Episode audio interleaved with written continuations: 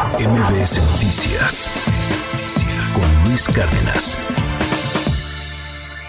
Pero vamos a hablar de psilocibina, vamos a hablar de hongos mágicos en esta mañana aquí en MBS Noticias.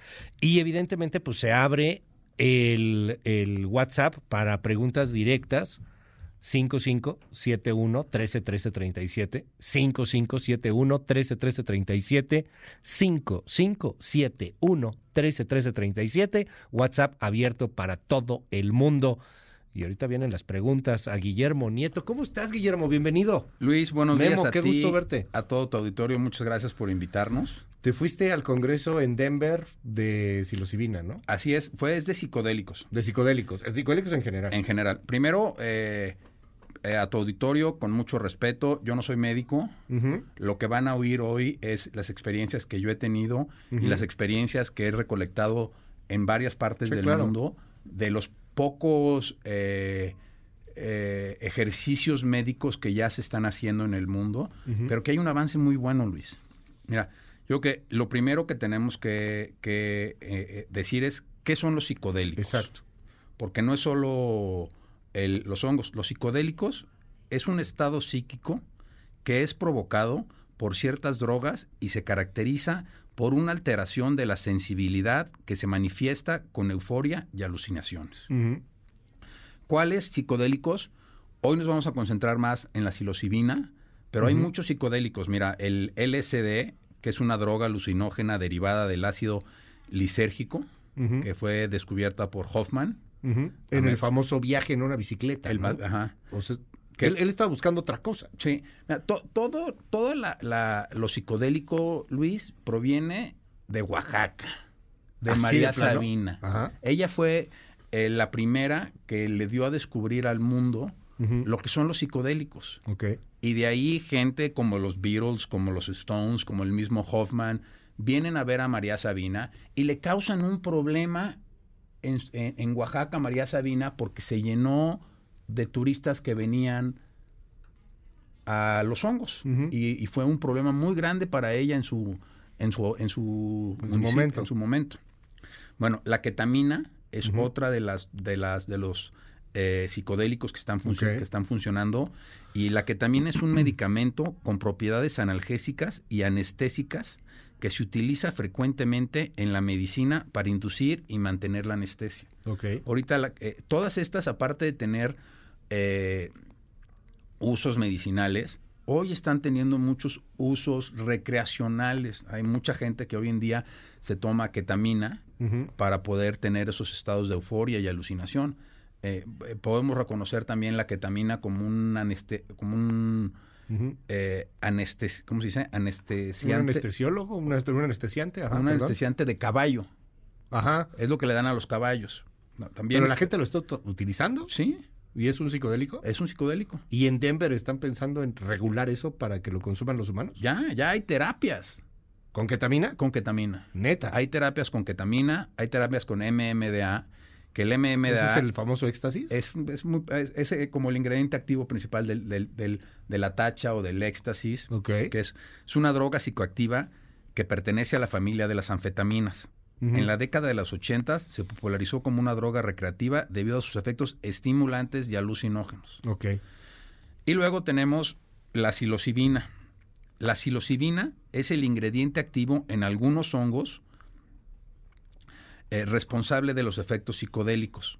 Cuando se consume, la psilocibina se une principalmente a los receptores de serotonina en el cerebro. O sea, Ujú. la estructura química de la, ser- de, de la serotonina y la estructura química de la psilocibina son muy parecidas. Entonces, esto provoca cambios en la actividad neuronal y desencadena efectos perceptuales, cognitivos y emocionales. Oye, a ver, digo, aquí están las definiciones, qué es lo que hace, pero vamos a hablar realmente de qué es lo que hace. Tú has experimentado, Memo. Sí, claro. Pero espérame, también, Ajá. también hay otros muy importantes como el peyote. El A peyote que es eh, de San Peyote, ajá. ajá. Eh, la ayahuasca, Que ahorita está muy de que moda. ahorita está muy de moda. Ajá. Y la ibogaína. De hecho, hoy hay ya clín- como en, en Estados Unidos no está prohibida la ibogaína, pero en México sí. ¿Qué es Ah, eso? Es, es otra ¿Ibogaína? raíz. Esa es cuenta como ibogaína. Como la ayahuasca, Ajá. pero más es muy parecida. Ajá. Y ahorita se está utilizando en tratamientos muy efectivos para dejar los opioides. Pero no es un opioide en sí mismo. No, no, este es un, un psicodélico. Ok. Todos estos son los psicodélicos. A ver, Ajá, rápido. a- algunos de los psicodélicos. Algunos, o sea, los La que mayoría. mencionaste, LSD, este, Ketamina, ketamina, MDMA, MDMA, psilocibina, psilocibina, peyote, peyote, ayahuasca, ayahuasca ibogaína. y bogaína. En Denver, tú fuiste como enviado especial, querido Memo. Exactamente, de tu programa, de, Luis. de este programa Claro. fuiste como enviado especial y están debatiendo en los Estados Unidos, en la principal economía mundial, legalizar esto para distintos usos, inclusive el recreativo. Así que, ¿qué te parece si empezamos con este de la psilocibina? Sí, primero déjame platicarte lo que fue esa convención, Luis, porque Ajá. en serio me llamó mucho la atención. A ver, Éramos más de 11 mil asistentes, 11 mil personas. 11 mil personas fuimos a oír las diferentes conferencias de más de 300 expositores, expositores de primer nivel, de todo tipo, como Andrew Hooverman, Rick Doblin, Robert Cartman Harris, Aaron Rodgers. Ellos que son especialistas, psiquiatras. Sí, Aaron Rodgers es un jugador de la NFL, Ok. pero que ha consumido psicodélicos. Todos los demás son doctores que, que han investigado muchísimo Y le han invertido muchísimo tiempo a, a las terapias eh, de psilocibina. Hubo más de 37 talleres, Luis. O sea, la, la- la semana se dividió de lunes y martes, fueron Ujú. 37 talleres. Miércoles, jueves y viernes fueron conferencias y conferencias y conferencias. Déjame decirte qué tipo de talleres y de conferencias hubo. Sí, ¿cómo era?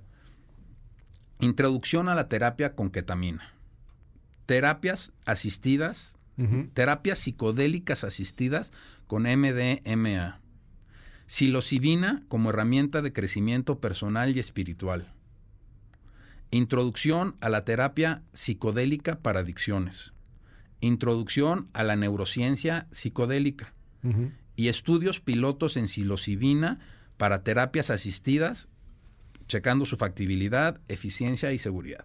Estos son cinco de cientos de conferencias que hubo, Luis. Y en estas conferencias se hablaban sobre casos que ya se han registrado, sobre experimentos que ya se han hecho. Vamos a empezar, si quieres, con este de la psilocibina. Ándale. Y yo creo que es un gran debate porque vale la pena entrarle. Son muchísimas sustancias, muchas cosas. Es una cosa que está en experimentación actualmente. Pero, ¿cómo ha ayudado la psilocibina a las personas? ¿O cómo han ayudado, en este caso, los psicodélicos a las personas? O sea, uno piensa, pues eres un drogadicto, ¿no? O sea, lo quieres para meterte al viaje. Pero no, resulta que tiene toda una terapia y que tiene todo un trasfondo terapéutico que puede ayudar e inclusive hasta salvar vidas. Claro. ¿Cómo? Mira, eh, nosotros nos enfocamos mucho en la psilocibina porque eh, para nosotros es el área que mayor oportunidad tiene porque no es una droga tan agresiva, es una droga que proviene del campo, o sea, eh, es un estupefaciente que proviene del campo y esa es la especialidad de la casa. Ok. Nosotros nos enfocamos mucho ahorita en, esta, en estas convenciones en ver resultados médicos, Luis. O sea, porque había, había áreas de, de emprendimiento, había áreas legales donde, oye, a ver, te explicamos cuáles son las reglas, te explicamos. De hecho, yo fui a una conferencia de la senadora Lagunes que estuvo ahí.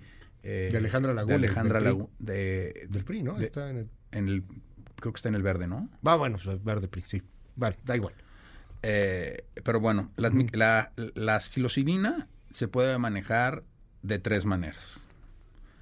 Eh, los tratamientos donde más se ha, eh, se ha notado avance Ujú. es para dejar de fumar, para dejar de tomar, eh, para la depresión. Ujú. Esos son donde eh, mucho mayor avance hay. ¿Y cómo funciona? Hay dos maneras de las que funciona.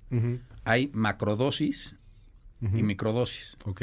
Cuando hablamos de una persona que trae un alcoholismo muy fuerte, eh, eh, o una depresión muy fuerte, o quiere dejar las drogas, se usan macrodosis. ¿Cómo funcionan estas macrodosis, Luis? Todas funcionan con terapia. O sea, tú no puedes llegar y meterte El hongo. el hongo y ya. No, tienes que ir a terapia, tienes que empezar a sacar los problemas que tienes. Y esto lo que te hace es te, te potencializa la terapia. ¿Cómo funcionan? Son eh, experimentos que se han dado que toman entre 5 y 7 horas, Luis. Eh, se les está dando entre 25 miligramos y 30 miligramos de psilocibina pura eh, por eh, paciente. Ok. Les ponen... ¿Qué son gotas? No, es eh, como unas, pueden ser unas cápsulas, pueden ser un chocolate. un chocolate, puede ser algo. Sí. Ahorita, la psilocibina, ¿cuál es la manera de sacarla? un, un, cuando tú siembras los hongos, ellos deben de traer un porcentaje hasta un 10% de psilocibina. Te metes la psilocibina, estás en la terapia, estamos hablando de un problema de depresión brutal. Brutal. Estás en terapia, no en tu primera sesión entras con psilocibina, o sea, empiezas a hablar, ¿no? Sí. Este, empiezas a tener tu terapia. Te dan la macrodosis y ¿qué pasa? Bueno, te... Eh, ¿Te da sueño? No, te ponen en un sillón, en un, en, un, reposete, en, algo donde te puedas sentir tranquilo. Te ponen, te, te tapan los ojos y te ponen música. ¿Por qué es bien importante esto, Luis? Porque lo importante es que te enfoques en ti mismo. Si te quitan la música, si te abren los ojos, pues vas a estar pajareando y qué hay en la tele y de qué están hablando. Y eso no es lo que se está buscando. Lo que se busca es que tú te enfoques en ti mismo. Porque al final del día, ¿por qué funcionan todos estos? Otra vez, repito, yo no soy doctor, yo son experiencias de lo que he estudiado, porque te ayudan con la auto... Con tu autoconocimiento. Con tu autoconocimiento, con tu autoestima, con tu autopercepción. O sea, lo que se dice es que eh, yo tomo microdosis todos los días y sí he notado que mi consumo de alcohol ha bajado muchísimo. Okay. Y no porque yo quiera, sino porque algo hizo clic en mi mente que me dice... Hay, hay que tomar muy en cuenta, y este Autocompasión es, la palabra que quiero utilizar, Luis, perdón. Autocompasión hay que tomar un, un, disclaimer aquí. O sea, esto está en investigación. Super Australia, como ya lo, lo, daba la nota de, de, Diana Alcaraz, nuestra jefa de información hace un momento, ya lo está regularizando y eh, son terapias alternativas en, en, todo momento. Hemos platicado aquí con algunos eh, psiquiatras que nos dicen, inclusive con algunos neurofisiólogos, que nos dicen el problema que hay con este tipo de sustancias es el asunto de las neuronas y de, y de que finalmente termina por matar neuronas, como casi cualquier medicamento también lo hace, ¿no? Entonces es importante porque entra en investigación. Aquí nos dicen eh, en, el, en el WhatsApp 5571 131337, que está abierto absolutamente para todo mundo. ¿Es cierto que te puedes llegar a quedar en el viaje? ¿Hablaron de eso? Gente que, ¡pum!, detona ahí una psicosis que, que ya no regresas? Pues es muy difícil, Luis. Y tienen que ser unas cantidades y... Mm, o sea, no es, no es algo normal que la gente se quede en el viaje, sobre todo con la psilocibina. Ok. ¿Y con otras? ¿Con el LSD? ¿Con la ayahuasca? Pues puede haber... Eh, mucho depende de tu más, más que de la droga, yo creo que mucho depende de tu estado mental y tu estado psicológico y tu estado emocional, que es lo que te puede llegar a disparar esto. Ok. Aquí en México no está nada regulado, ¿no? No. o sea, aquí en México es totalmente ilegal. De hecho, lo que fue a platicar la, la, senadora Lagunes, yo me acabé saliendo de su conferencia. Dije, no, o sea... ¿Por qué? ¿Qué dijo? Pues nada, que, que ella, que sí, que todo, y no hace nada. O sea, están, o sea, no hemos pasado ni la marihuana. No hemos pasado ni la marihuana y voy a decir que ella, ¿qué va a hacer? Pues, ¿Dónde están las iniciativas? ¿Dónde están las cosas que en realidad empujan a que, se, a, que, a que podamos acceder a mejores sistemas de salud en México? Porque al final del día, esto nosotros lo estamos viendo desde un punto de vista médico y de salud. Dime, ¿cómo es un viaje? Bueno, entonces te ponen, la, Te ponen las, la música, Te, te tapan los ojos te dan la, la psilocibina, te tarda en pegar entre media hora y una hora, normalmente son 45 minutos. Y la primera vez que te la tomas, pues sí es, sí, es una angustia de qué me está pasando. Y de repente te vas, te vas, te vas, te vas, te vas, te vas, te vas, y empiezas a, a ver todo lo que viste en terapia lo empiezas a ver ya más emocional y sentidamente. Por eso te hablo del ¿Como auto. si fuera un sueño? ¿Cómo? No se manifiesta de, de- de- de- Porque es más que un sueño, es una vivencia súper real. O sea, tu estado de conciencia está súper alterado. Pero empiezas a entenderlo. Empiezas a entenderlo. O sea, como que, ah, me estaba molestando este asunto, la muerte de mi padre, o, o la, la ausencia, o mi divorcio, o, o, este mi alcoholismo, y empiezas a verlo de otra forma. Ajá. Empiezas Mientras estás tener- bajo el, afe- el, el efecto de la psilocibina. autocompasión por ti mismo. Autocompasión. O sea, te perdonas. Ajá.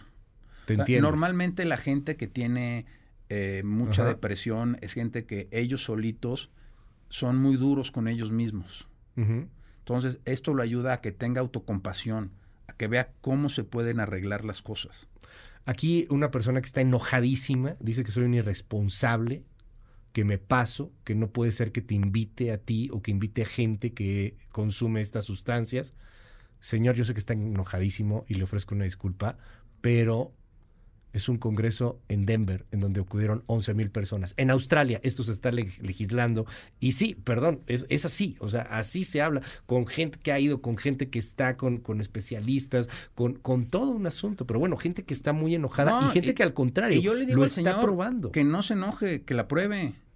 O sea, no podemos, no podemos criticar algo que no hemos vivido, algo que no sabemos, Mucha algo gente que no lo ha vivido. algo que no conocemos.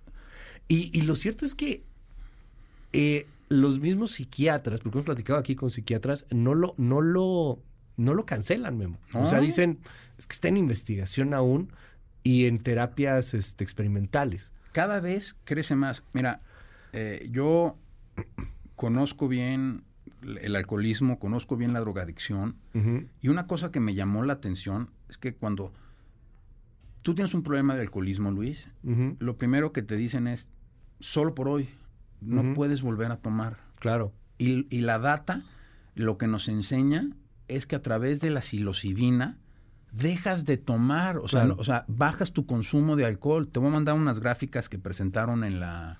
No, y además hay que decirlo, el, el señor está muy enojado porque nos dice, es que no, no es cierto, lo único que sirve es Alcohólicos Anónimos, lo cual es muy respetable, pero, pues perdón, no es cierto. O sea, ahí sí lo hemos platicado con psiquiatras y hay medicamentos hoy para controlar el tema de las adicciones. Claro. Hay medicamentos y, las, y, las, y el tema de los alucinógenos empieza a ir por ahí, pero, a ver, Mira, un, un ajá, excelente... eh, la gente que quiere dejar de fumar. ajá, Bueno, la psilocibina es increíble. Y es lo mismo para dejar de fumar, de tomar, de lo que quieras. Estamos hablando de dos dosis ajá, de entre 25 y 30 gramos, espaciadas entre 7 a 10 días una de la otra. Ahora, Y el 60% de la gente, Luis, sale adelante. dice, A partir, es más, la gran mayoría ni siquiera llegan a la segunda dosis. eso iba, porque mucha gente pregunta eso, ¿cuántas veces? Dos veces. O sea, lo que está hoy Las probado- terapias hoy, Sí, lo que platicaron en Denver es dos veces. Dos veces.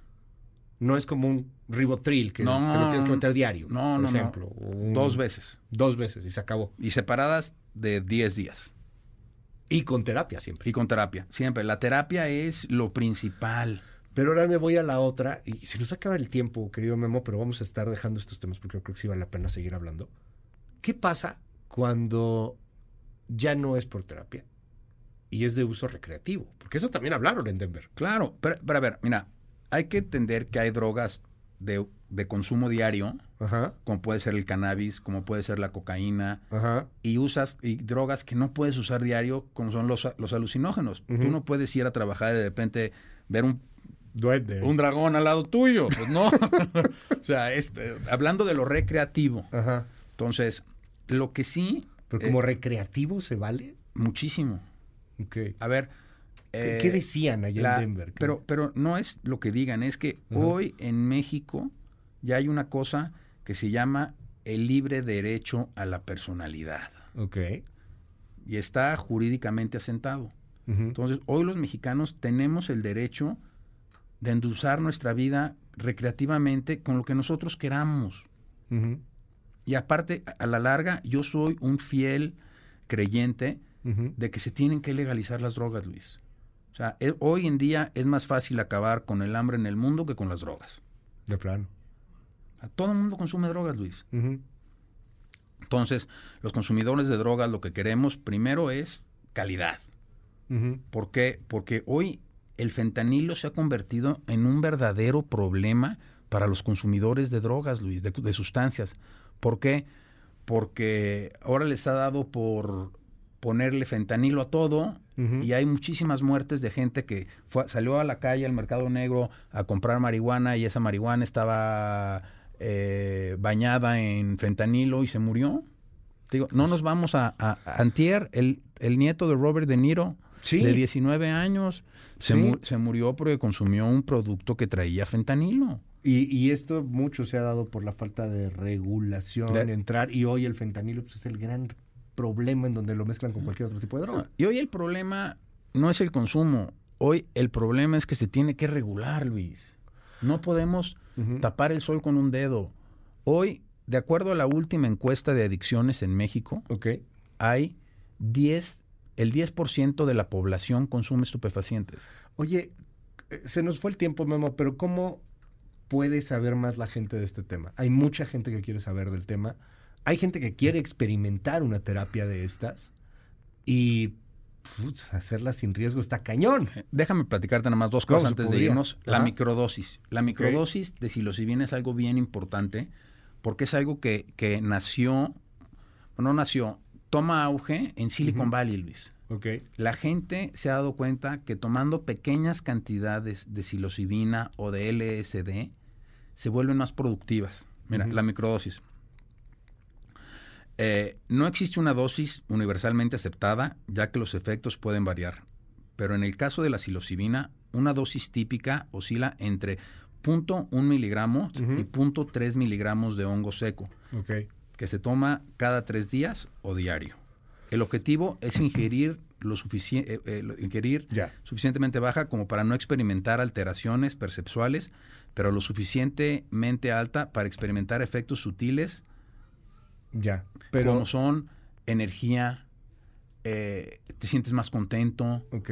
eh, te sientes más creativo, sientes la, la- la mente más despejada, te ¿Hay sientes alguna menos cansado. asociación, alguna página, algo en donde la gente pueda conocer un poco más de esto? Sí, eh, métanse a la página de, se llama MAPS, Ujú. que es la que organizó el Congreso en En en Denver, Ok. donde- Ajá. Maps. MAPS. Maps. MAPS. Ahorita lo subimos a nuestras redes sociales. Ajá. Memo, mil gracias. Te Luis, seguimos ahí en tus redes. Ahí también hay información. Ahí también en nuestras redes, en la Asociación Nacional de la Industria del Cannabis, en la NICAN, pueden encontrar muchísima información acerca de esto. Y aquí en tu programa contigo, Luis, cada que nos invites aquí vamos a Vamos a estar. estar platicando el tema porque, a ver, se nos detonó aquí, nada más que sí, este, creo que faltó tiempo, pero bueno, vamos a tratar de hacerlo con un poco más de tiempo, que, que fue bastante, ¿eh? déjame decirte, Sí, son no, no, 25 te- minutos, te pero agradezco bueno, muchísimo se a ti. nos va, se nos va el, el, el asunto. Querido Memo, mil gracias. MBS Noticias con Luis Cárdenas.